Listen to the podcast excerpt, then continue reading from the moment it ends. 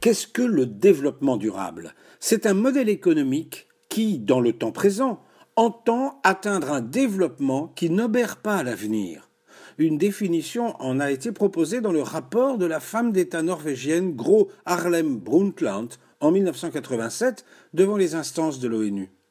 Au demeurant, l'idée n'est pas nouvelle. De tout temps, c'est-à-dire plus précisément depuis la révolution agricole, il y a environ dix mille ans, on a cherché à passer d'une économie de pure prédation, celle de la chasse, de la pêche et de la cueillette, à une économie de production par l'agriculture et l'élevage. On pourrait dire plus précisément une économie de reproduction ainsi, pour ne pas épuiser le gibier, on a résolu d'élever des animaux. Et au lieu de cueillir des baies intensivement jusqu'à ce qu'il n'y en ait plus, on a semé dans la terre, amollie par le réchauffement climatique en cette époque de déglaciation, pour récolter ce dont on avait besoin, des céréales, des fruits, etc.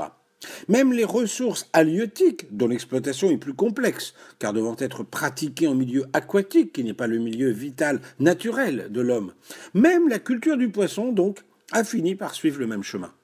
Les choses se sont compliquées avec la deuxième grande révolution de l'histoire humaine, la révolution industrielle, qui a donné à l'homme les moyens d'exploiter beaucoup plus intensivement les ressources mises à sa disposition par la nature.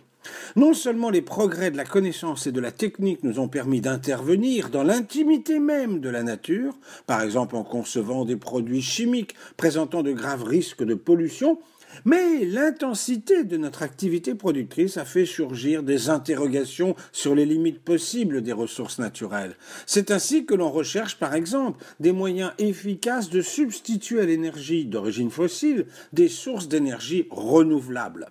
Là encore, avant même la révolution industrielle, des auteurs comme François Quesnay et plus généralement l'école des physiocrates pensait que la seule véritable richesse était celle que la nature était capable de reproduire suivant le rythme de ses cycles. Mais évidemment, les enjeux sont plus importants aujourd'hui dans notre monde devenu industriel, notamment pour notre environnement.